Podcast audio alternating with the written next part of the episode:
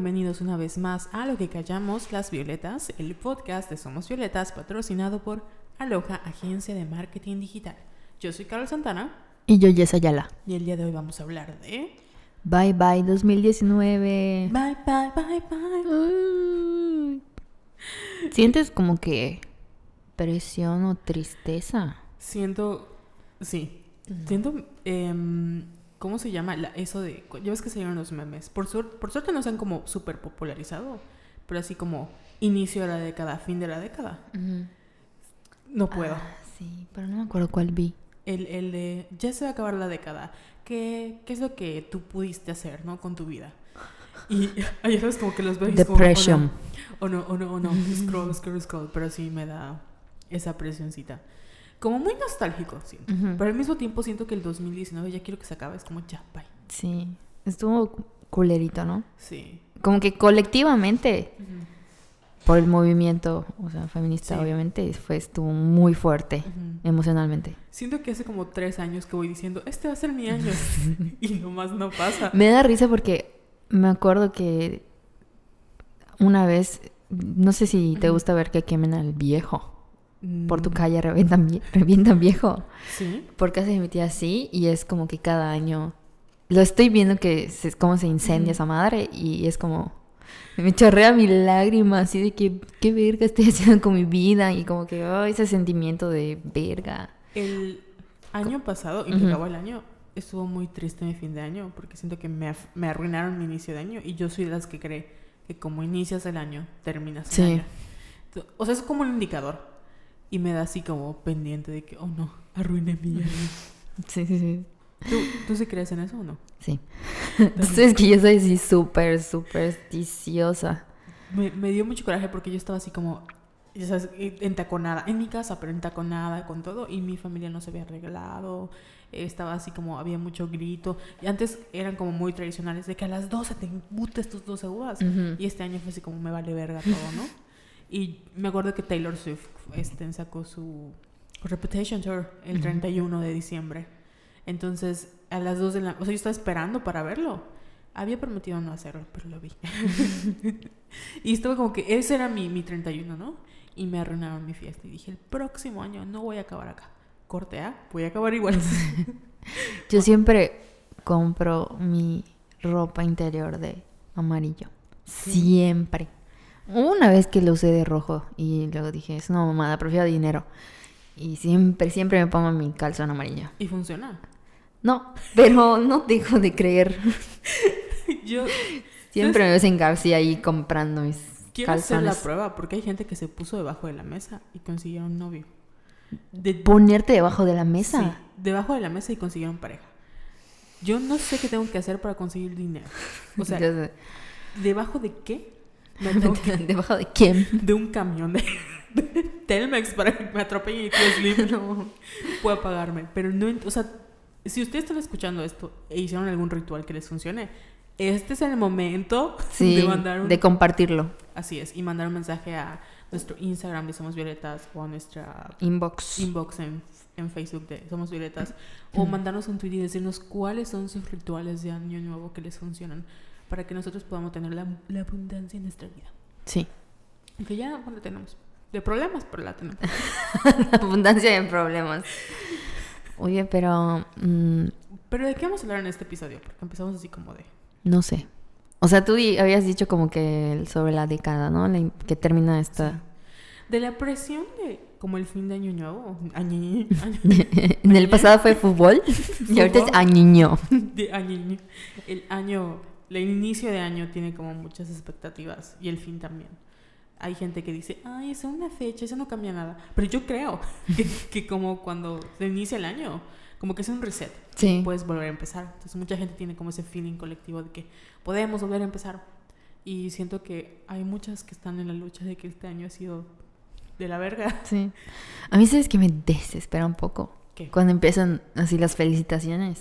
Y yo este año. Y hacen como a su post, su Sí. testamento en Facebook, que no tiene nada de malo, pero es como que. Carol Santana. Yo agradezco al universo, siempre agradezco al universo, aunque me pasen cosas malas. Sí. Pero mm, antes de, no sé si de empezar o como sea, ¿por ¿qué agradeces de este año? Obviamente el podcast de Somos Sí. Violetas, que es, Estoy llorando. o sea, aparte de que es muy divertido hacerlo, que nos ha, cone- ha- ha pegado más, ¿cómo Sí. se? Ha conectado más. no sé. Jalamos más. Así, Jalamos más gente. ya somos, no, no, pero me refiero a tú y yo. Ah, ya. yo así como, Sí, sí, siendo famosas.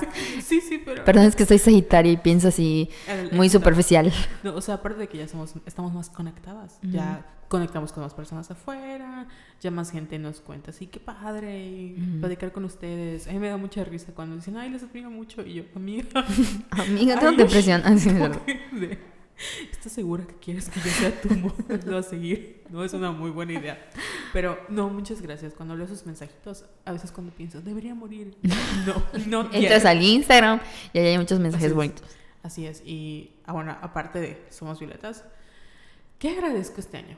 Creo que en general la No morirme. Aparte de no morirme, el logré ir a terapia, que es Mm. como el, el big thing de como final de temporada. Si quieren ver este como el final de temporada, es como el por fin Carol logró decir no puedo, ayúdame, que es un gran paso para mí decir no puedo, ayúdame e ir con una persona a que me diga, ok, esto vas a hacer y esto y esto, esto, que es sí es muy difícil para mí. ¿Y tú?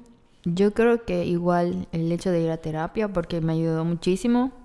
Obviamente todavía me falta mucho por sanar y todo, pero sí fue un super paso, como que el hecho de ir con un profesional a contarle tus cosas y Sí. que te ayude. Me gustó mucho que también creo que colectivamente sufrimos mucho, pero también sanamos mucho entre todas y que se normalizó como que hablar sobre la salud mental. Entonces eso estuvo muy padre y agradezco mucho, así como que hayamos podido hablar tanto en Somos Violetas como que en otras en otros espacios sobre la importancia del autocuidado, no solo del amor propio, sino también del autocuidado. Sí, también de la autorregulación, que es muy importante cuando te das cuenta de que estás haciendo cosas muy mal y digas, no, pues me voy a bajarle dos rayitas. Creo que fue muy importante. Y que eso sea social y como diría mi psicóloga, socializamos los sentimientos. Le digo, decir, yo sé que estoy triste y tú me dices, ah, es normal, está bien. Y hablamos como eso. El icono del perrito, Vamos a matar. así ahorcado. ¿Estás lista para ponerte las pilas en la boca este no, o sea, es más, creo que mm, entre bro- broma y broma, la verdad se son. y sí logramos como sanar colectivamente. muchos. Sí. Y seguimos en la lucha todavía. Llorando. Sobrevivimos al Me Too. Sobrevivimos al Me Too. Pero si quieres empezar ya como que hacer como que la cronología que me estabas comentando antes Sí. de... Es que mi teoría es que los 2010, ah, porque hay mucha gente que está confundida, así que como el final de la década, así empezó, o sea, contamos el 1, pero se empieza a contar desde como el, yo empiezo a contar el 0, o sea, 2010 inicia otra década. Es como 2010, el primero de, de Enero. enero del 2010 al 31 de diciembre del 2019 e inicia una nueva década, ¿no? Entonces, yo siento que el, el- como el, la década, lo que definió a los, dos- a los 2000, a los 2010 fueron el feminismo, como el surgimiento sí. del Kid Power. No sé si ya lo he dicho por acá, pero cuando Britney Spears tuvo su breakdown en el 2007 fue porque ella misma lo decía que se cortó el cabello porque no quería que otra gente la tocara. O sea, como que se dio en un momento como una crisis que le estaban tocando el pelo, ella se rapó porque ella pensó, si me corto el pelo y no tengo pelo, no me tienen por qué tocar. Y tuvo todo este mini breakdown que acabó este, rompiendo las ventanas, etc. Entonces, a raíz de la caída, la caída de Britney, o el breakdown de Britney, y el surgimiento de Britney en los MTV, donde ella saca su disco de eh, Piece of Me o Gimme More, los medios empiezan a cuestionar, ¿es realmente bueno lo que hicimos con Britney Spears? O sea, ¿qué tanta responsabilidad tenemos nosotros sobre Britney Spears y lo que pasó con Britney Spears? Y no solo con ella, sino con otras mujeres, como Mónica Lewinsky, como lo que pasó con Amanda Knox, como en su momento Lindsay Lohan, Paris Hilton, eh, etc. Entonces, a raíz de ese momento, como que nos empezamos a cuestionar, tal vez no deberíamos tratar mal a las mujeres de esta manera. Tal vez. Tal vez. Y creo que en el 2010, lo que, o sea, 2010, 2020 y 2019, lo que empezamos a hacer fue decir, no está bien, no podemos seguir permitiendo esto. Y como, em, si bien el feminismo pop, que a mucha gente no le gusta, que son Taylor Swift, eh, Beyoncé y Ariana Grande. así, Gear Power, como que este um, feminismo falso blanco eh, dio mucha visibilidad. Bueno, Beyoncé no es feminismo blanco, pero dio mucha visibilidad, así como no, pero dio mucha visibilidad y también como que trajo el feminismo sí a la mesa, que ya estaba presente en muchos aspectos, pero fue así como, ok, el mainstream. Había mucha gente que empezó a leer sobre feminismo en Tumblr. eh, nuestra generación millennial empezó a ir a, a la universidad. eh, el surgimiento de las redes sociales virtuales, el surgimiento de Twitter, el auge de Facebook, la caída de Facebook. Ujú. O sea, como que estamos ahorita en esta era donde estamos cuestionando ya las fake news, porque las noticias se esparcen de igual manera. Pero ahora cuestionamos qué tanto es verdad y qué tanto no. Y como que este análisis del discurso. Creo que ahora es más común y normal hablar de feminismo que lo era hace 10 años. Entonces, se me fue que te iba a decir. El Me Too, por El ejemplo. Me Too que marcó este año.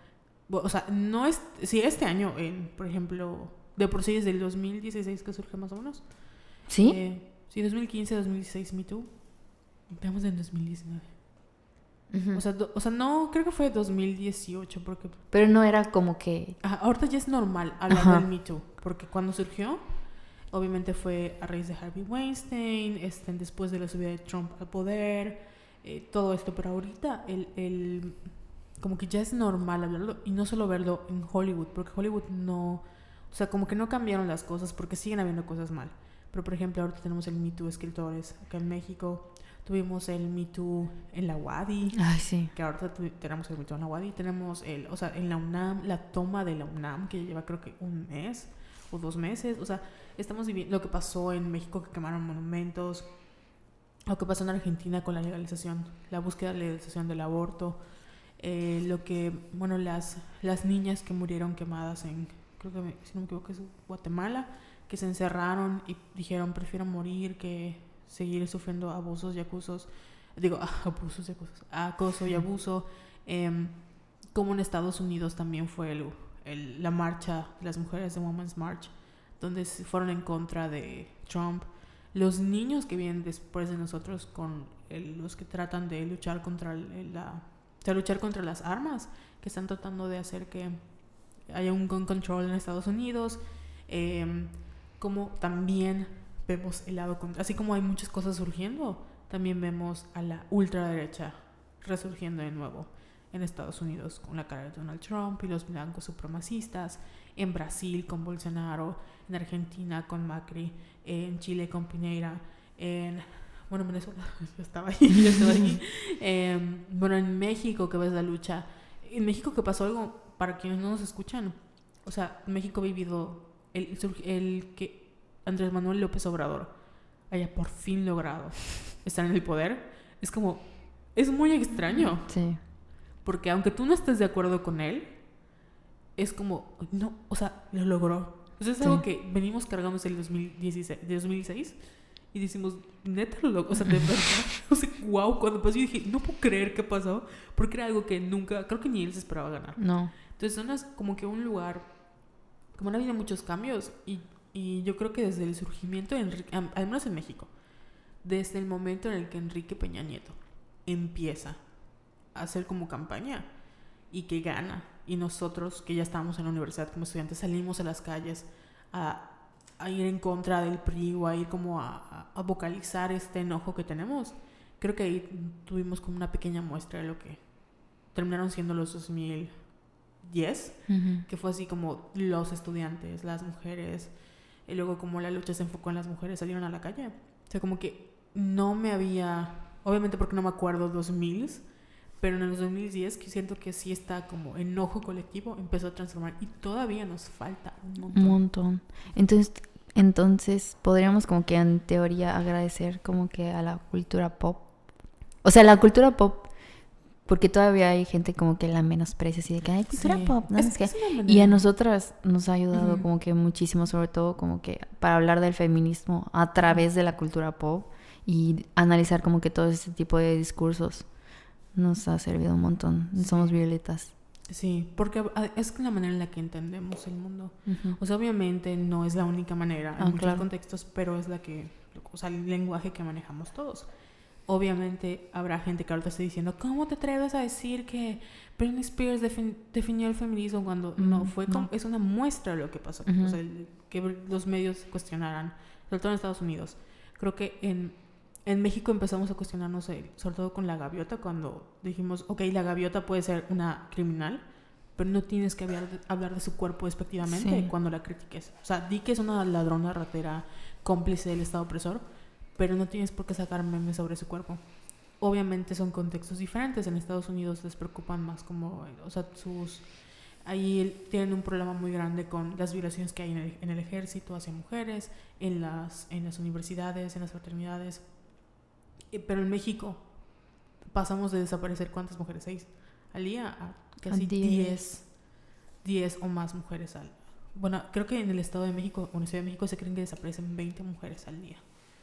De acuerdo. ¿Qué? Lo vi en una. Voy a, bus- voy a ponerles el, el- el- imagen que lo vi, ¿de acuerdo? Porque está citado en la página de Somos Violetas. Ya saben que cada vez que aparece un nuevo episodio, sale como el, la ventanita con todos los links.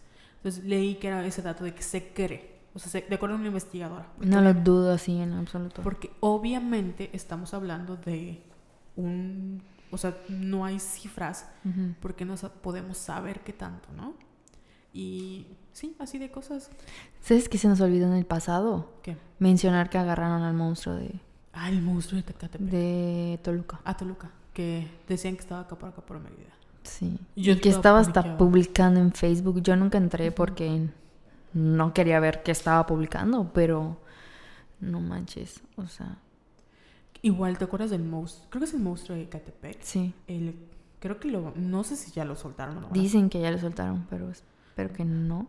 Pero eso lo que nos explicaron en cuestiones legales de que si les violas un derecho o algo así, o sea, te como que le bajan la sentencia. Creo que no lo soltaron, pero algo así.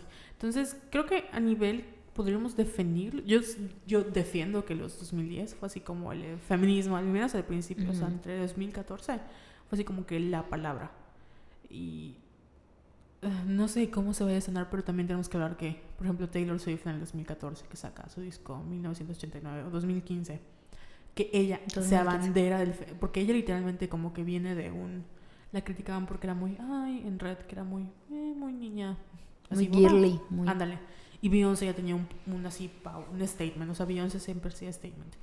Eh, Beyoncé, por ejemplo, ella saca un remix que creo que es el de Flawless. Y, y pone el la TED Talk de Chimaganda. Chichi manda, ¿no? No recuerdo, es que no sé cómo se pronuncia. Nunca sé cómo se Pero también les vamos a dejar el link. Que es un, una TED Talk muy famosa y usa esto de feminista. Una persona que cree en la equidad política y económica de las mujeres, etcétera. Entonces usa este como este intro para hablar. Entonces hay muchos movimientos sociales entre ellos el feminismo, entre ellos el, el o sea, la, no o sea, ir en contra de la supremacía blanca, para hablar de los privilegios de los blancos, para visibilizar la, brutalidad policíaca, recordemos también el Black Lives Matter, o sea, como que hay un montón de cosas que suceden, de personas que ya encuentran en las redes sociales una herramienta para poder decir, oye, aquí estoy y también tengo poder. Qué interesante que tienes como que esta lectura Ay, de los 2010, porque jamás me había pasado por la mente. Nunca. O sea, por ejemplo, el hecho de lo, lo de Britney, de cómo la juzgaron y todo eso, porque por ejemplo, cuando fue lo del Me Too de este año, hubo como que...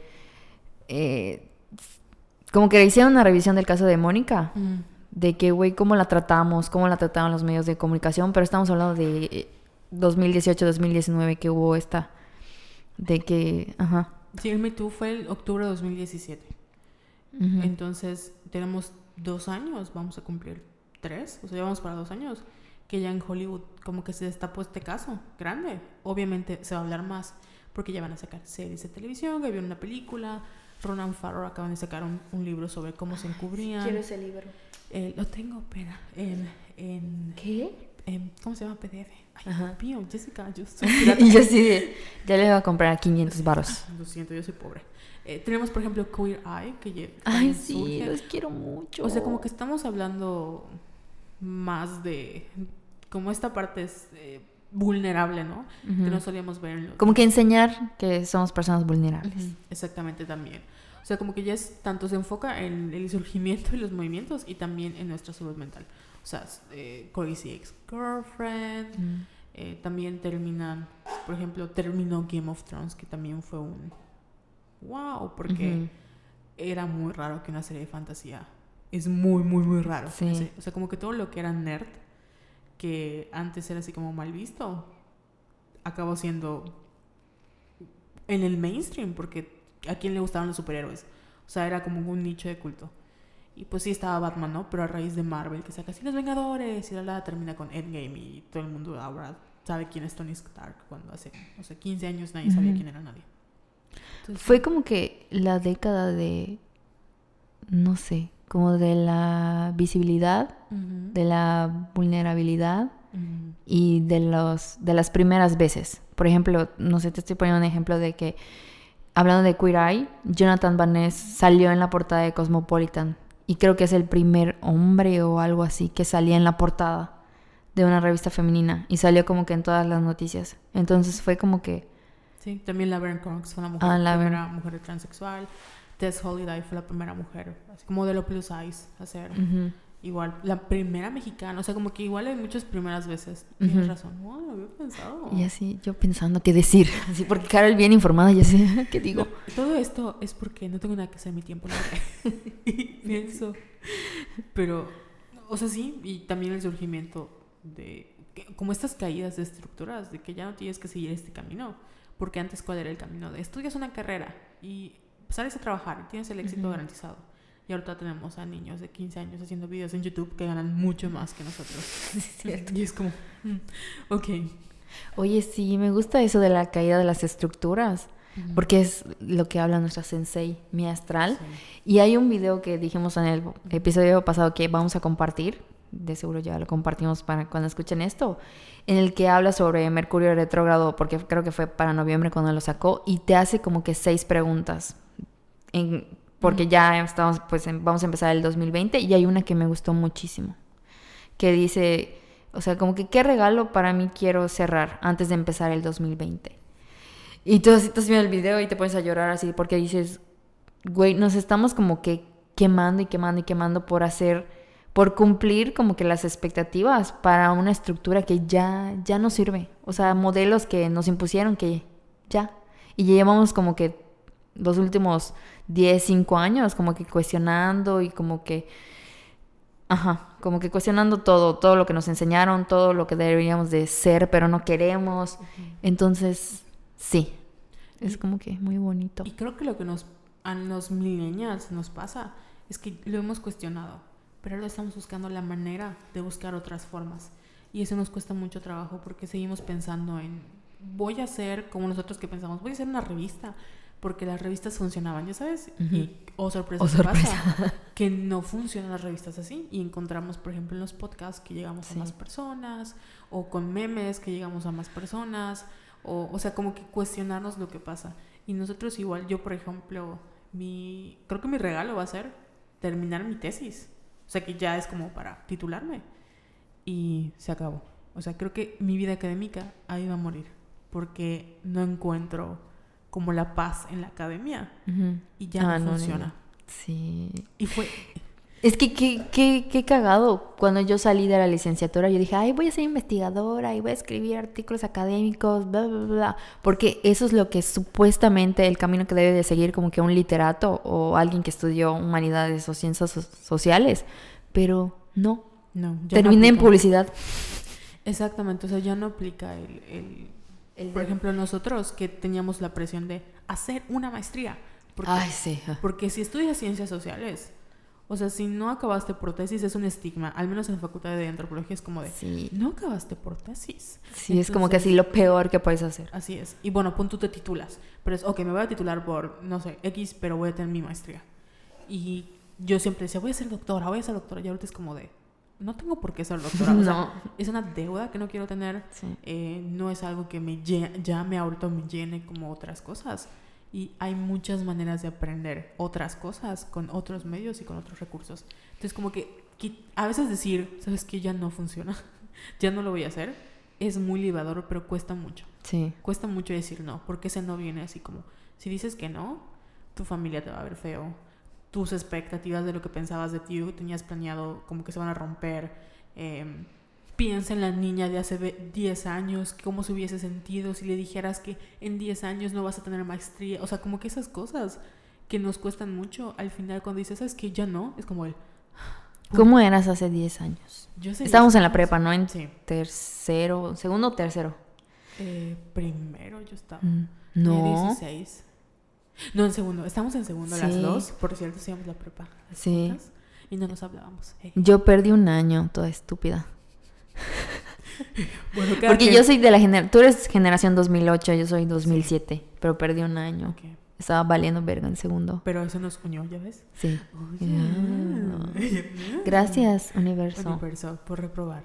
Eh, hace un año exactamente, digo, hace 10 años exactamente, tenía 16, iba a cumplir 17, y estaba conflictuada porque no sabía que iba a estudiar. Eh, mis amigos los perdí porque mi mamá se enfermó y tuve que, o sea, como que como que se enfermó mi mamá, me retrasé con mis materias y en la prepa no te retrasas, te vas para la tarde. Entonces acabé en la tarde con otros amigos y no estaba muy segura que quería estar ahí. Al final todo funcionó bien, pero fue extraño.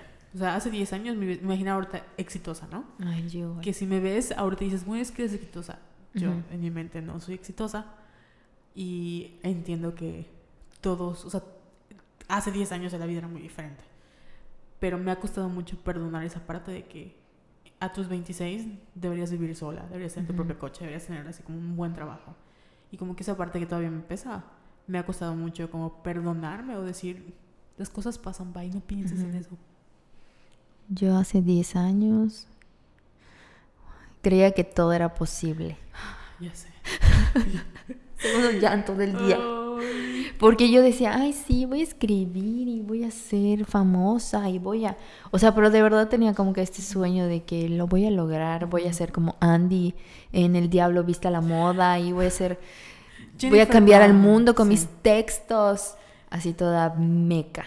Pero creo que lo estamos haciendo, no a través de textos, pero sí a través de este podcast. Tercera. ¿Sabes qué tercer llanto. descubrí? Que yo estaba como tan empeñada en... Yo voy a... No, no sé qué pe- esperaba hacer cuando estudié comunicación, pero me tomó mucho trabajo. O sea, me tomó tiempo entender que en realidad quería escribir. O sea, si me hubieras dicho hace 10 años, quiero ser escritora, te hubiera dicho, no, no creo. Y ahorita es como de... Creo que es lo más, como que lo más factible. Sí. Como que... Y está raro porque sí siempre lo, como que logramos este, hacer la diferencia de quién era yo antes y quién soy yo ahora. Y nos sentimos como hipócritas, ¿no? Porque yo, por ejemplo, hace 10 años decía, no, qué asco el rosa. O sea, qué asco, yo no soy como otras chicas. Yo, I'm not like other girls. A mí no me gusta el rosa, yo soy negro. Esas películas románticas las veía escondidas, pero qué asco, Barbie, qué asco, güey, no mames.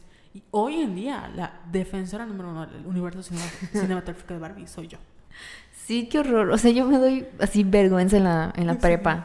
Todavía hay gente que de la prepa que me debe de odiar porque conocen a la Jessica de antes. Y, ay, perdón, Sí. es que yo era muy, muy odiosa. Yo no conozco. Y Carol, sí, eras muy odiosa. No, no, yo no conozco a Carol Santana antes del 2016. O sea, si me dices, te conocí Ah. antes del. Si me conociste antes del 2016, lo siento mucho. Una disculpa Una pública. disculpa pública. No sabía quién era, no sabía qué quería. O sea, siento que el 2016 también fue un parteaguas donde pasaron muchas cosas. Fue cuando Leo DiCaprio ganó su Oscar y como Sí, que alteró la línea del tiempo. Sí, es cierto. que pasaron muchas cosas nefastas. Eh, lo mismo. O sea, el 2016 fue así como de. No sé quién era. No me preguntes. Sí, pero fue un buen cierre de, de década. Sí. Los últimos tres años, puedo decir que cambié mucho. Me convertí al feminismo. eh. Como Herbalife. Y he mejorado mucho. Creo que igual colectivamente creo que hemos mejorado mucho y Sí. sí, ¿no? Ustedes en casita, en casita, ay sí, o en el coche, o en esperando el camión, pregúntense, ¿qué regalo se quieren, o sea, qué cierre quieren regalarse para el 2019?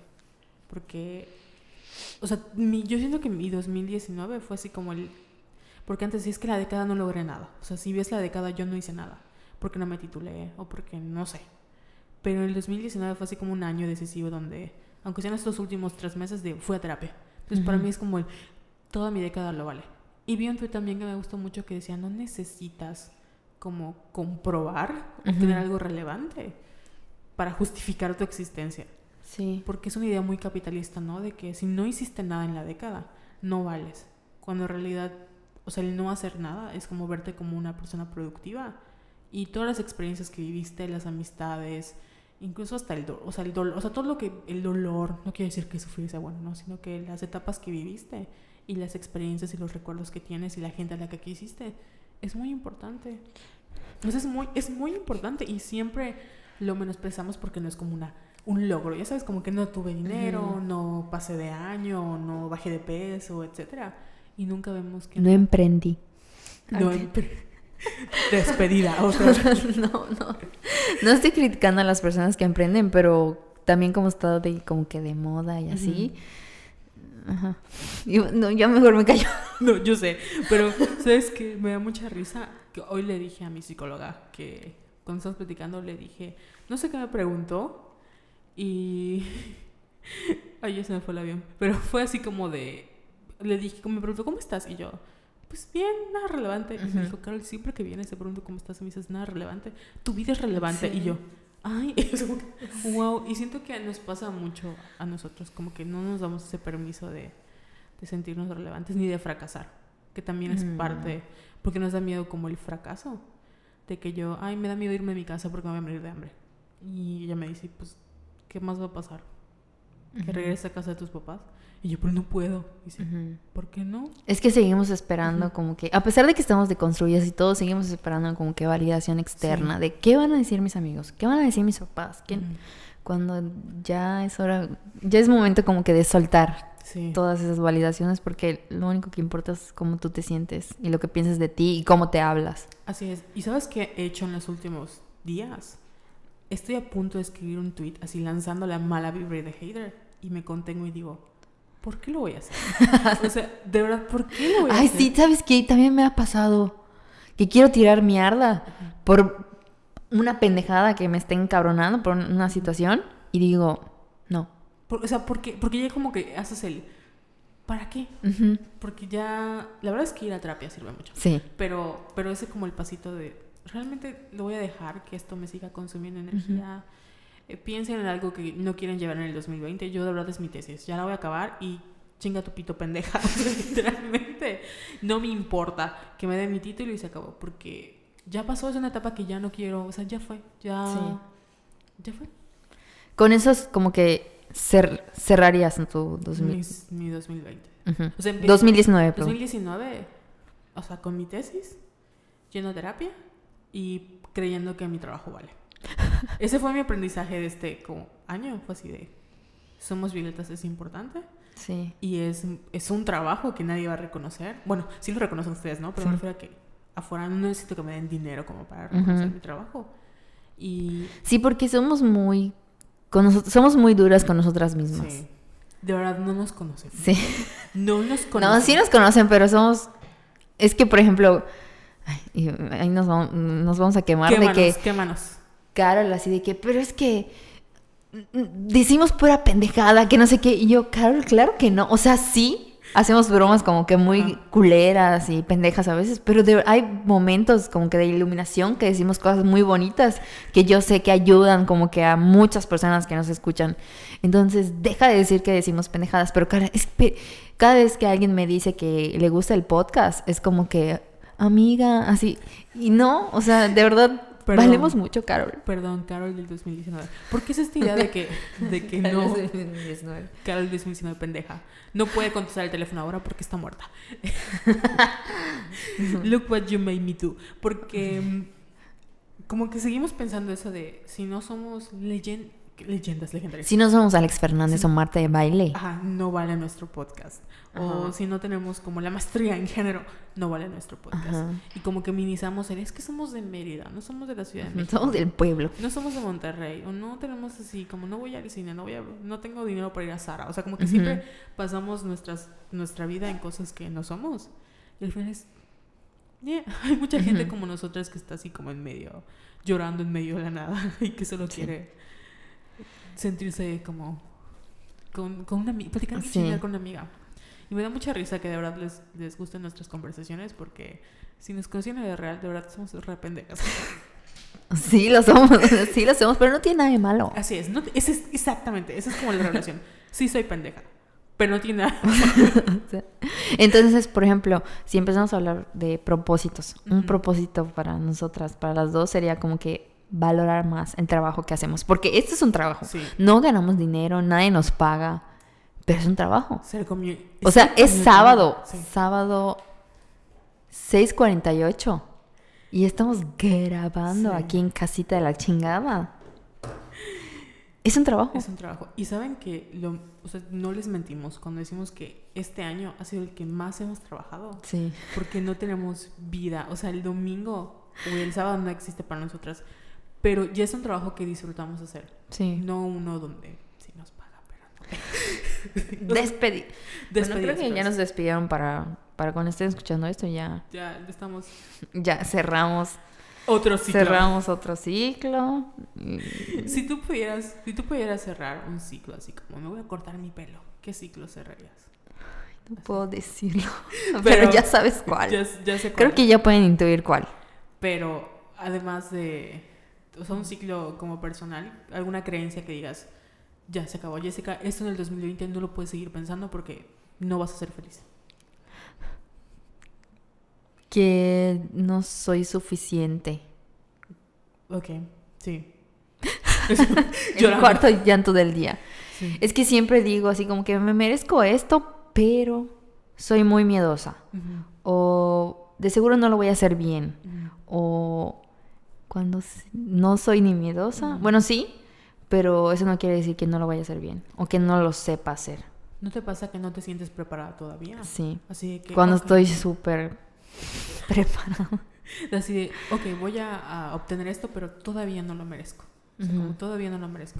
Y si algo aprendí este año es que hay mucha gente que no está preparada, no merece las cosas. Sí. Y está haciendo, o sea, porque logra hacer como ese salto de perder el miedo. Que en realidad son hombres. es Sí, la, es la audacia.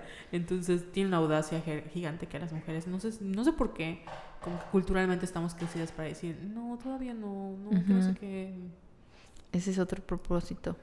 Propósito. Ser más audaces. Sí, más audaces, como Bien. los hombres. Próximo año a estar acá con Alex Fernández. Hay que balancear nuestra energía masculina y femenina, como dice mi astral. Como dice mi, Ay, ojalá pudiéramos traer a mi astral, la quiero mucho. amiga Astral desde- Desde Estados Unidos, no sé en dónde radica ella. en Miami, sí, Estados Unidos. La quiero mucho. Sí, pero me encanta lo que dice Mía sobre la energía masculina y femenina, porque son así como de, ay, es muy antifeminista, pero lo que, a lo que ella se refiere es que todos manejamos la energía femenina y masculina. Y las mujeres, con el objetivo de entrar como a este mundo construido para los hombres, hemos como que... Nos hemos armado esta energía como masculina de Sí. "Ah, guerra y yo puedo todo y que no sé Sí. qué.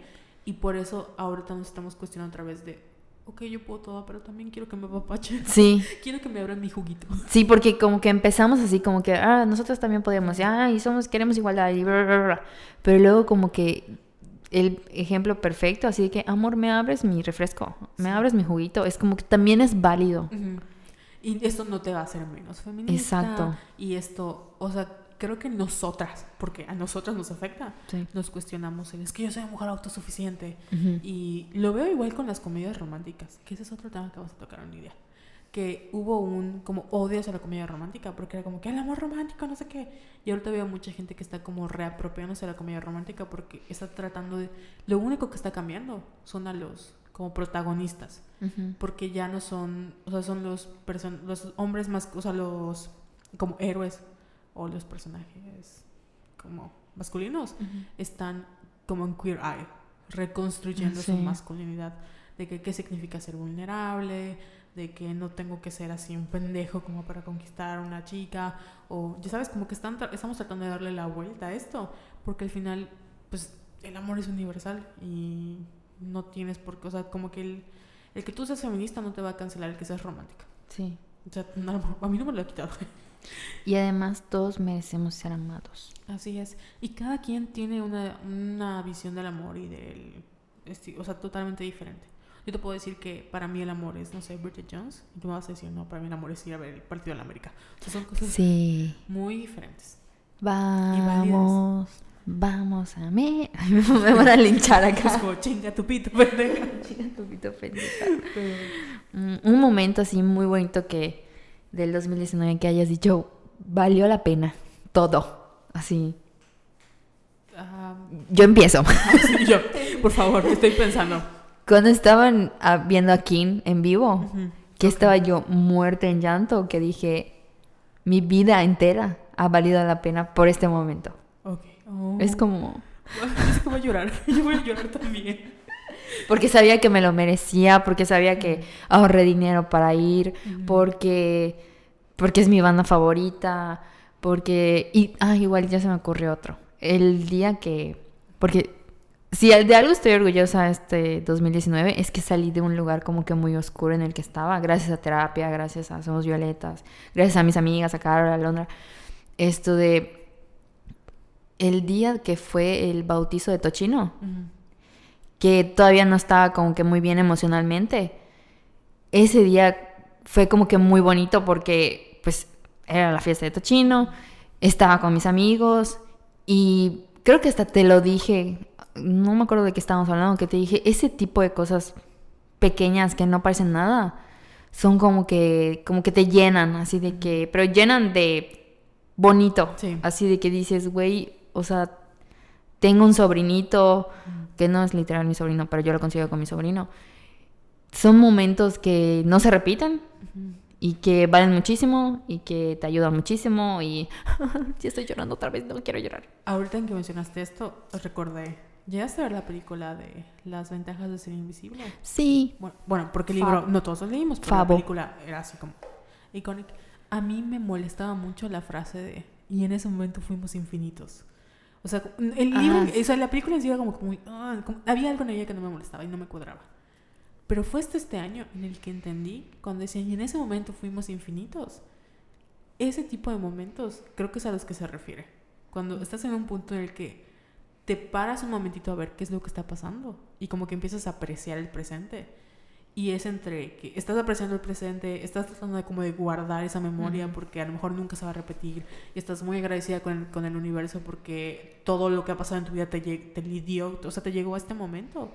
Y, o sea, la manera en la que no solo tú, otras personas me lo han descrito, ahora entiendo por qué cuando dicen en ese momento fuimos infinitos, es como esa sensación de todo está bien. Eso es como que mm, ni siquiera piensas en cosas, como que la ansiedad no está ahí porque estás disfrutando el momento.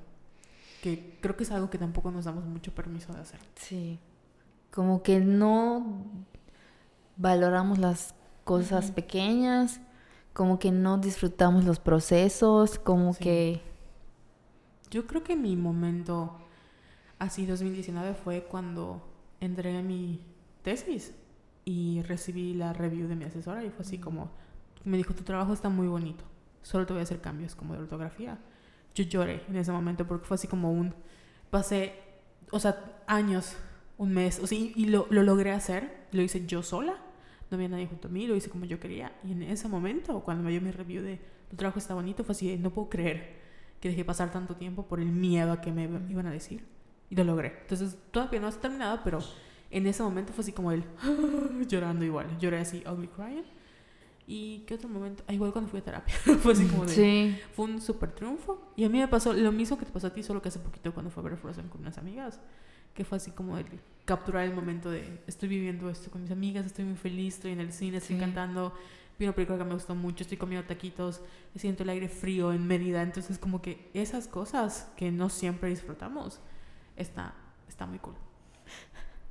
Igual Taylor Swift, que fue así. Ay, sí, disfrutaba, así, apenas salió el disco, era Sí. todos los días escuchar a Taylor, todo, que por cierto es mi artista De del año.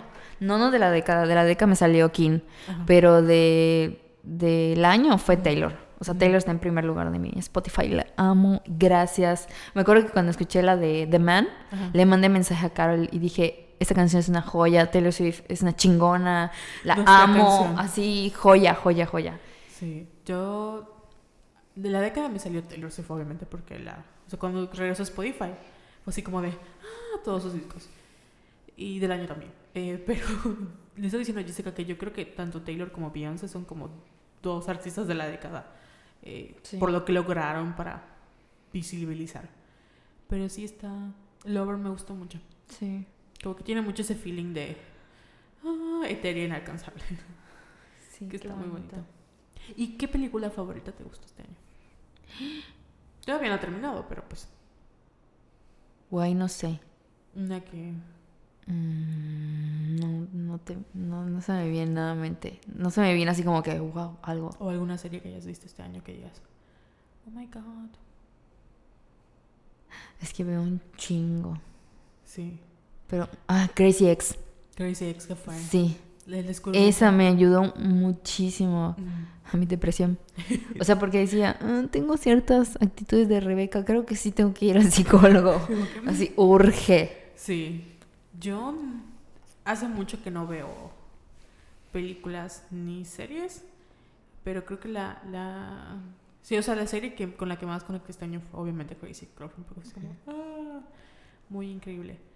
Y no, no creo que todavía no, no te puedo decir. Siento que Mujercitas va a ser una de mis películas favoritas Sí. del, del, del año. Ya sale en Ujú. diciembre. En diciembre, el 25 de diciembre. ¿De verdad? Sí. Ay, pensé que en enero. Bueno, en México, pero acá en Ah. Estados Unidos. Y me gustó mucho, lo voy a repetir, me gustó mucho Frozen porque tiene muchas metáforas. sobre- Ay, no he visto Frozen, sé, no lo puedes, no lo puedes spoilear, pero tiene muchas canciones que van así como de... mm. Siento que voy a llorar así muy cabrón con Frozen. Igual me gustó, bueno, no me gustó así como tanto Capitana Marvel, me gustó más Shazam, No he visto Capitana Marvel. pero tenía así un, como un discurso muy padre. Y no he visto, o sea, hay varias que no he visto, entonces no puedo decir como series. También creo que Unbelievable fue muy Mm, buena. Sí. Eh, trajo a la mesa muchos temas. Eh, ¿Qué otra serie? Quiero mencionar la película de Vanessa Hudgens, pero no la he visto tampoco. Entonces no te puedo decir. Mm, ¿Qué más? Siento que el 2020 para mí va a ser como más importante en cuestiones de películas. Porque sale La Mujer Maravilla, entonces Ay, sí. eso va a estar es como, ay, I'm excited. Ujú. Y bueno, tú en casita, cuéntanos cuál es tu película favorita. Sí, hay varias preguntas Sí. que hay que lanzar. A ver, cuéntanos las preguntas que tienes que lanzar a nuestras Mm, ¿Cuál se fue? Quiero así como que leer sus anécdotas de cuál fue el momento así de que, wow, de ese 2019 que dijeron, vale la pena vivir. Porque sí hay, ese, sí hay esos momentos así de que estoy así como que aprendiendo como que a abrazar, como decía Rebeca, la canción esa de abrazar como que a mi oscuridad. Ajá. em- Como que esa parte. Ah, también hay que. Creo que es muy importante que. Como que aprendimos a aceptar esa parte de nosotras, como que es súper oscura y súper vulnerable. Creo que también fue algo muy importante este año. Porque a mí me daba muchísimo miedo, como que hablar de esa parte de mí. Porque yo soy como que muy, eh, eh, fiesta, eh, no sé qué, eh, eh. Pero también. mm, Esa, ese lado de mí no tan positivo, no tan bueno, no tan que no es conocido por Sí. mis seres queridos, es como que que algo que que siempre he estado allá y no, o sea, tú habías vivido con él sí. y era como, es mío, es muy personal. Y llega un momento en el que ya no solo es personal porque está afectando a la vida que tú tienes con los demás y como que voltearte a ver al espejo y decir, esta soy yo y This y- is me. this is me y esto viene con, con este paquetito Sí. y tengo que aprender a lidiar con ello. Sí, creo que es muy. Creo que tal vez no todos fueron a terapia este año, pero creo que todos empezaron a, a pensar como en ese aspecto de que tienen que lidiar con cosas que no nos gusta, tenemos que ver. Yo al menos antes decía, puedo ignorar mis problemas. Ahorita es, ya no puedo ignorar mis No. problemas. Eh, porque están aquí, los estoy viendo, están junto a mí, ya tienen nombre, apellido, y me están- o sea, me están molestando porque ya están junto a mí. Sí, ay, qué fuerte. Sí, es que creo que crecimos, todo lo que no crecimos en la década fue así como Sí, de- fue de putazo. Por eso te digo, para mí, como que los últimos tres años Mm. han sido como que boom. Desde que empezó Violetas. Sí. Que ya tenemos cuatro años. Bueno, tres años escribiendo, ¿no? Cuatro años. Es que empezamos oficialmente en el 2017, pero abrimos la página en 2016, pero te acuerdas que no hicimos Ajá. nada. Entonces por eso siempre como que ese año que no hicimos nada no lo cuento. Por eso siempre digo 2017. Y en realidad empezamos en diciembre, no en septiembre. Ajá. Entonces siempre, o sea, como fin de año es como fin violetas porque es como este proceso que hicimos de ir a un café y todo. Sí, es cierto, se me ha olvidado que violetas no estuvo toda nuestra vida. Es como- ya es tan parte de mí que se me olvida. Que, Sí. Pero- Que huevoneamos un año. Ah, es- que tuvimos depresión. ¿Cómo? que tuvimos depresión. Sí. Este año estuvo, es, es que emocionalmente estuvo muy feo. Muy. Porque además, por ejemplo, yo, fuera de mamadas, el ver el, o sea, el escuchar el, la culpa no era mía, ni cómo estaba, ni cómo vestía, can- o sea, cantarla es muy liberador. Sí. Porque cada una tiene sus propios, como, historias y no tienes por qué revelarlas. Pero ver a tantas mujeres cantando y saber que es real Sí. para ellas, como lo es para mí, fue un proceso como de sanación. O sea, Ujú. poder cantar colectivamente y decir, la culpa no era mía, ni cómo estaba, ni cómo vestía. El violador eres tú, fue así Ujú. como él. Y hay mucha gente alrededor mío. eh, la marcha, creo que la marcha el 25, fue una, creo que el 25 de... ¿Noviembre? No, no, el 28 marzo, el 8 de marzo, Ah, sí. que fue las primeras marchas que hubo, que fue la noche, ¿no? Sí. esa marcha donde yo vi a niñas con sus paliacates verdes que recuerdo Ujú. cuando me bajé del camión y veía cómo estaban avanzando y yo corrí y dije qué emoción porque nunca he visto a tanta gente junta. Antes de que los policías como Ay, que cagaran nuestras marchas. obviamente antes de que las tijeritas salieran a molestar al estado o sea ese tipo de cosas colectivas sí. Sí, creo que colectivamente nos fue, no quiero decir que bien, pero fue como que nos empoderó más, porque, porque no nos sentimos ya solas. exactamente que fue lo importante que ya no estamos solas y ya nos sentimos o sea ya es normal yo te digo Jessica me atacaron vas a decir yo te creo O sea, como ese yo te creo, el saber que así como hay gente que no me va a creer y todavía hay, hay gente que sí va a estar junto a mí y va a decir yo Sí. te creo y no me tienes que decir por qué, porque yo te creo. También sacamos como que a muchas personas de nuestras vidas, Ah, así sí. de que hubo muchos que sí, bye, o sea, ya no te quiero en mi vida. Por cierto, ¿viste que fulanito al que saqué de mi vida cambió? O sea, su manera de ser. Sí, hizo Ah, así. eso bueno, dicen, Eso dicen. dicen, pero ahí entonces me, me Si no saben de quién está hablando Carol, vayan al episodio de Vatos Mecos o de Ego Masculino, cualquiera de los dos. Que por cierto fue, está en el top 3 de los más escuchados. Sí, porque al parecer a ustedes les encanta el chisme sobre tirar o de los hombres. Y obviamente en 2020 lo vamos a tirar más. Obviamente. Vamos a sacar el veneno. Este año quemamos a... Bueno, no quemamos. Sin decir nombre, pero quemamos a algunas personas. Hablamos mal de Luisito Comunica porque es un pendejo, sigue siendo un pendejo. De ¿De Chumel quién? Torres. De Chumel Torres, que es un pendejo, de Cayo de Hacha. Ay, nos faltó De- el, el episodio pasado quemar así Gómez Leiva, que es un Ah, pendejazo. sí. Espero que, porque Mía, tú que entiendas como que más, a veces me cuesta mucho como que es- escuchar a mi astral, entenderla más bien, porque habla tan rápido Mm. Y habla tanto de las cuadraturas y de los signos y de los planetas que me revuelve un poco, pero es muy interesante todo lo que dice. Y mencionaba que para el 2020 vam- se van a empezar a caer como que estas viejas estructuras. Creo que por eso está como que Sí. América Latina está así con, con los presidentes y los movimientos sociales. Y abordó un tema que nos interesa desde la perspectiva como que de, marketing. De, sobre las fake news y sobre la responsabilidad de comunicar. Sí. Que será. Lo que pasa con en los astros es que hay mucho movimiento en la zona Capricornio. Ah, sí, Capricornio es un signo al que yo quiero mucho porque todas las mujeres Capricornio que conozco son súper divertidas. Por eso cuando hablan de Capricornio me cuesta mucho entender cómo una persona tan divertida puede ser así como como Capricornio es la bitch, ya sabes como que es así Teresa, ¿no? Es Como este- fría. Ajá, fría, estructurada, es este mujer de negocios. Eh, Sisi Babok de la niñera. Es o sea, es como la imagen de Capricornio es Ah, ella, ok, Sisi sí, Babok, sí, sí. ¿no?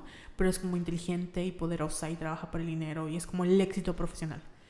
Y lo que menciona Mía es que en este año, hem- bueno, estamos sufriendo como un como cambio de chip porque la idea que tenemos de Capricornio como esta Sisi Babok va a cambiar totalmente. Y ya la energía que tiene Capricornio de estructuras, porque él es como la instituciones, estructuras, el poder, o sea, como que esta energía va a cambiar y va a cambiar la manera en la que entendemos a Capricornio. Por eso las estructuras se están moviendo.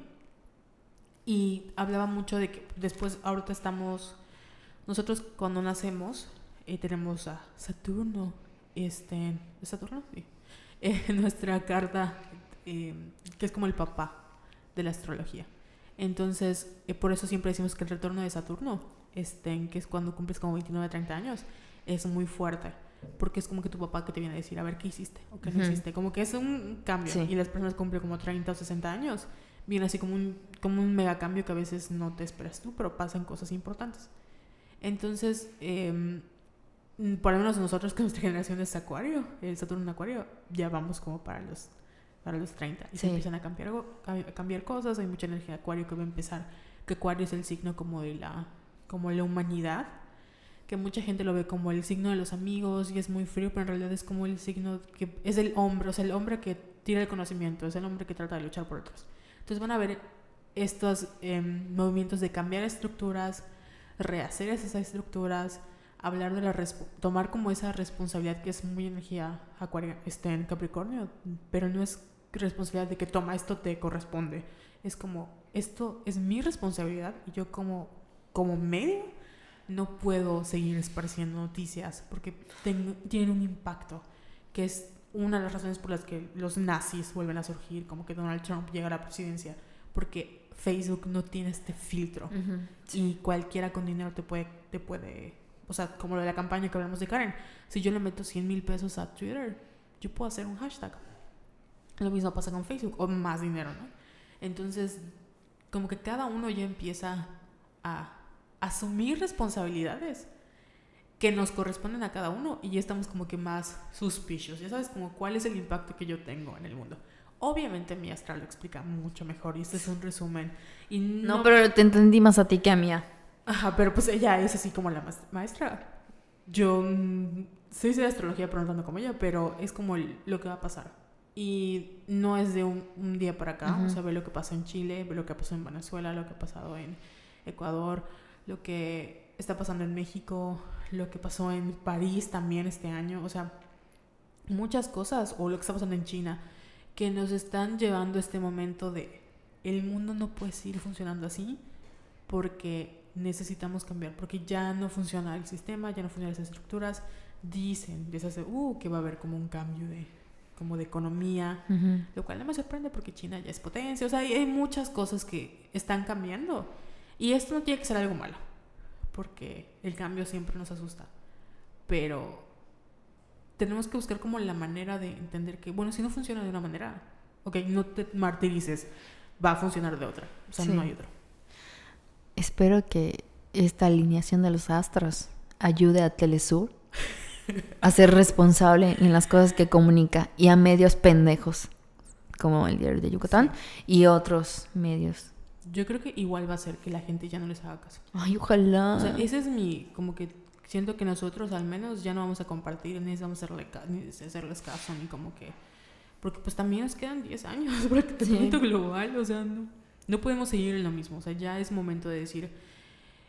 De hecho lo dicen, creo que mía. O sea, en este momento vamos a tomar decisiones que tenemos que tomar a fuerzas, porque it's now or never. Y tenemos que hacerlas. Y por eso cualquier cambio que sientan, o sea, piensen, ¿no? ¿Qué es lo que quieren traer al 2020? Ujú. y cómo pueden trabajar. Porque obviamente no es como, ay, quiero bajar de peso. Yo, yo siempre digo, ay, voy a ser más fit. O quiero bajar de peso. Y ahorita es más como, quiero ser más saludable. ¿Pero qué Ujú. voy a hacer para ser más saludable? Bueno, pequeños cambios, tomar más agua, que no tomo agua. Eh, o, no sé, eh, no comer chucherías después de las seis. O sea, no tiene que ser súper extremo. Pero cositas pequeñas. O por ejemplo, si hubiera dicho que quiero terminar mi tesis y hubiera escrito una cuartilla todos los días, en un año hubiera acabado mi super mega trabajo. Pero pues no lo hice. Entonces, ya no se trata solo de desear, sino de como cumplir con un propósito. Hace- Ay, ya me acordé de lo que decía Mía de los acuarios. ¿Qué?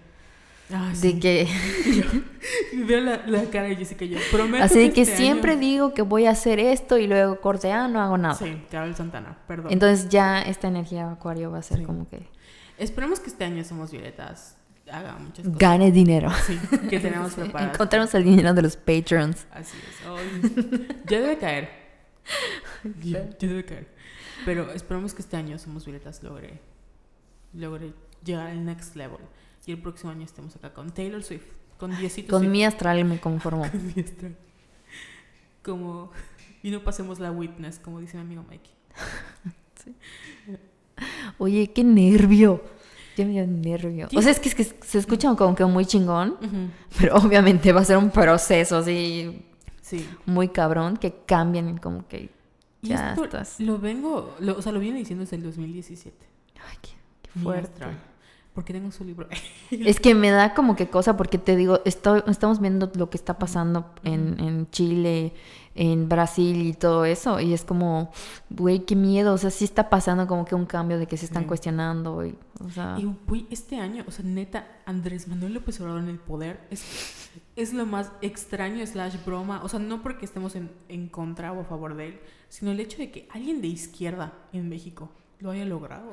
sí. Y ese día el PRI quedó humillado, el PAN quedó muerto, o sea, nadie, o sea, el PAN nadie sabe quién era. El hecho de que haya subido es como, ¿de verdad pasó? O sea, todavía no lo puedo creer. Todavía lo veo dando discursos y es como, neta. Corte a Mauricio Vila, presidente. Y yo pensé, qué asca. Qué asco. Mauricio Vila, qué asca. Vila misógino. Hashtag. Hashtag Vila misógino. Bueno, Ay, no, qué fuerte. Y bueno, ya para ir como cerrando, Ya, vámonos. ¿Qué propósito tienes este año? Tampoco lo puedo decir, pero creo que sabes qué es. Ay, tengo que hacer unos cambios ya Ya. en mi vida. Y ustedes, obviamente, quiero que nos digan qué cambios quieren hacer. Sí. Y cómo, sobre todo, quiero que nos digan si todo lo que acabamos de decir tiene como sentido para ustedes. Porque nosotros estamos como que sí, sí, esto va a pasar, pero a lo mejor ustedes tienen otra idea. eh, o sea, cada quien tiene un año diferente. Hay Sí. gente a la que le fue muy bien este año. Y así A los emprendedores. No me estoy burlando de los emprendedores. O sea, yo sé que suena es sarcasmo, pero, Pero- fue en buen pedo. Pero te- tengo muchos amigos a los que fue un año muy bueno por muchas buenas razones, pero fue también muy malo. Pasaron cosas muy culeras. Y es Sí. como el, el sabor agridulce de fue un buen año, pero fue un mal año. Ujú. Pero lo que hicieron todos, sin importar, fue así como un crecimiento de golpe. Literalmente Sí. fue un putazo que fue así, ya. Aquí no me van a ver de. El año pasado siento que el 2017 me destruyó. ¿17 o 18? A 18. Ay, yo sigo viviendo el 2018, perdón. 2018 me destruyó. O sea, desde el 2016 estoy por el suelo. Pero este año estoy como de. No me he caído. El 2018 sí estuvo muy culero para mí. Sí. Pero el 2019 fue como. Es que en el 2018 me operaron mi pucha. Sí. O sea, me hicieron la biopsia y estuvo de la verga. Este 2019 estuvo bien. Estuvo de la verga, pero me, no me caí. Ajá, O sea, como que sí me, sí me madrearon, pero sigo de pie. sí. Casi me arrestan por Mauricio. Casi vamos a la cárcel, pero no importa. Eh, fuera de tonterías, cuando pasó lo de la marcha el 28, esa, que no, o sea, Yo que iba a matar a Carol. O sea, salías de la cárcel y yo te iba a matar. sí, porque obvio, o sea, estuvo terrible. Pero lo que despertó mi ataque de ansiedad fue, o sea, una vez vinieron al trabajo, vi que se paró una policía y yo dije, chinga su madre, ya me vinieron a agarrar, porque saben Orden que- de aprehensión. Sí, porque es. Ay, no dije chinga su madre. Chinga tu pito. ya me viene a agarrar porque es este. Somos violetas. Pero no. Y que es este. Lo peor que pues no tengo. La ansiedad que hablaban Ujú. por mí. Pero sí fueron muchas cosas que vimos este año. Sí. Ya. Y sobrevivimos a cada una. Sí. ¿Qué mal hábito dejaste este año? Qué mal hábito. O sea, algún hábito que. Creo ya- que sobreanalizar. No sé si es un hábito. Mm, Sí, ¿no? Sí, sí, es un hábito. Sí, eso. Mm. Porque era así como que... Y un hábito nuevo fue como que antes de explotar, como que me detenía y así como que... ¿Cómo voy a responder?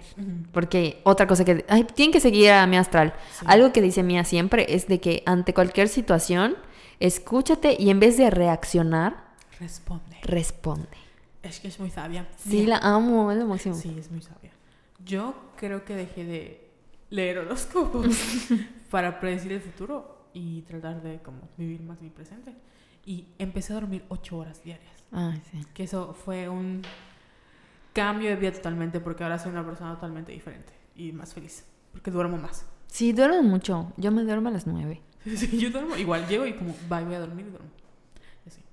Y en- ya he visto como tres veces iCarly este año. en la misma serie, porque empecé a hacer como, hacer cosas que más me gustaban. Ya sabes, como para ver películas que me gustan, hacer cosas que me gustan para mí, no para los demás.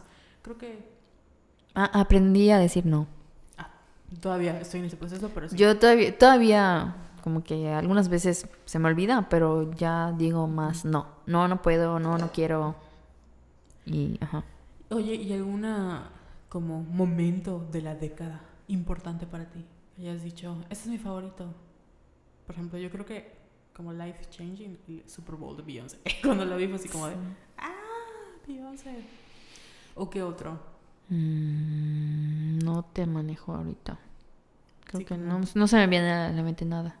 Hay muchas, como que hubieron muchas, em, creo que momentos así impresionantes fue el, obviamente ver a la- la- las mujeres marchando contra Trump, fue muy impresionante. En los Oscars cuando Lady Gaga cantó este, Until Happens to You, que se levanta con víctimas de, de agresión sexual en, la en las, ¿cómo se llama? En los campus de las universidades. Y grita así, hasta que no te pasa a ti no lo vas a entender. Y que todos se pararon así a aplaudir. Em, cuando... ¿Qué otra? ¿Qué otro momento como hollywoodense? Me gustó mucho. Bueno, cuando Natalie Portman dice, a todos los, estos son todos los male nominates. Cuando Guillermo del Toro, este, Alejandro Iñ- González Iñárritu y Alfonso Cuarón ganan sus Sí. Oscars respectivamente es como muy poderoso también. Sí. Ver a Diego Luna en Star Wars y a Gael García en Star Wars, como que... Digo, en y yo sí. Tuvo Gael también. o sea, en Coco también fue así como muy, muy, muy poderoso. Sí. No se me ocurre ninguno. Ver a las lesbianas, las Frozen, y yo, ¿qué les bien? las Frozen cantar Let It Go, fue así como muy Sí. poderoso también. Iba a decir, el cierre de Harry Potter, nada que ver, fue en 2007. Eh, ¿qué- qué- alguna, bueno, este año también cerraron los Juegos del Hambre. Eh, Ah, sí. Terminó creo que Breaking Bad, Mad Men. Mad Men. em, bueno, terminó Crazy Ex-Girlfriend, que solo cuatro temporadas. Eh, este año no va a terminar Supernatural, va a terminar el próximo, pero va a sentirse como el cierre de una década. Y no sé qué más, no sé qué más puedo contar que haya sido impactante. Además de, El nacimiento de sus violetas. Y... obviamente, las señoras Rosalitas. El- el nac- los nacimientos de mis sobrinas, obviamente. Pero sí. Así, Estamos cri, cri. todas llorando así por dentro. Todas tristes. Yo no olvido al año viejo. Porque me dejó. Tú cosas quemas a viejos, ¿no? ¿Cómo? Tú quemas al viejo. O sea, en la calle de por donde vive mi tía, sí. Y son dos. Uno del lado izquierdo y otro del lado derecho. Y corremos a uno y luego vamos a otro. Entonces está chingón. Y hay muchos como que fuegos artificiales y así. Y está bonito. O sea, da nostalgia, pero es como... Tengo una oportunidad más. Sabes que yo no, no a mí me estresan, pero el ritual que siempre hago sin falta y nunca me va a pasar nada. O sea, nunca me ha pasado es el agarrar tu maleta y salir Ah, ese nunca lo he hecho. Nunca he viajado. nunca me subí a un avión, pero pues yo Otra, otro propósito. Sí, subí a un avión. Tenemos que ir a un spa en la Riviera Maya para relajarnos. Así es, irnos de vacaciones. Y un propósito que yo tengo que espero cumplir es poder ver a Taylor Swift en vivo. Y a My Chemical Romance. A mí sí me late También. ir- sí me late verlos en vivo. Vas a ver que van a llegar a CDMX. Por favor, recemos para que, para que My Chemical Romance regrese a México. Y pues no sé si quieres agregar algo más, Jessica. No, usen su calzón amarillo. Y vamos a lanzar la pregunta de qué rituales usan. Sí, quiero saber todos los rituales que me puedan decir. Yo la verdad estoy al tiro porque Sí. quiero, ah, quiero traer Que no involucren comer ni Ajá. gastar mucho. Por favor. por favor. Yo creo que me voy a voy a hacer la prueba de ponerme debajo de la mesa con un sobre de dinero a ver si me traigo o algo así para ver qué pasa. Ajá. Ah, sería uno nuevo, ¿no? Porque el, si se- te pones solo debajo de la mesa es para buscar novio. Pero tú le vas a agregar como que el dinero. Sí, por lo mejor encuentro un novio con dinero. Ah, ok. Ah, está Tal- bien, está bien, está ah, bien. Ya ves, Sugar Daddy, ya ves, dos en uno, cualquiera de los dos. Sí. Igual vi uno que me encantó, que es un ritual donde tú tienes un sobre de dinero y pones, o sea, tiene que ser un sobre, ¿no? Y pones Ujú. dinero y pones como unas flechitas y le pones, por ejemplo, o sea, cada flecha como si fuera cruzada, le pones, ah, quiero que venga dinero del el trabajo, o dinero de la lotería, o dinero... Oye, suena bien. Ajá, y lo vas, o sea, ese sobre lo vas este, a ir como usando. O sea, que haya dinero que vayas este, Ya sea que lo vayas, o sea, que fluya el dinero para que entre. Dicen que funciona, la verdad, yo no lo sé. Ah, voy a hacer ese. Lo voy a intentar. Entonces, si funciona, les decimos. Sí. Y así. Y pues, ya. No ya, nada más agradecerles por millonésima vez.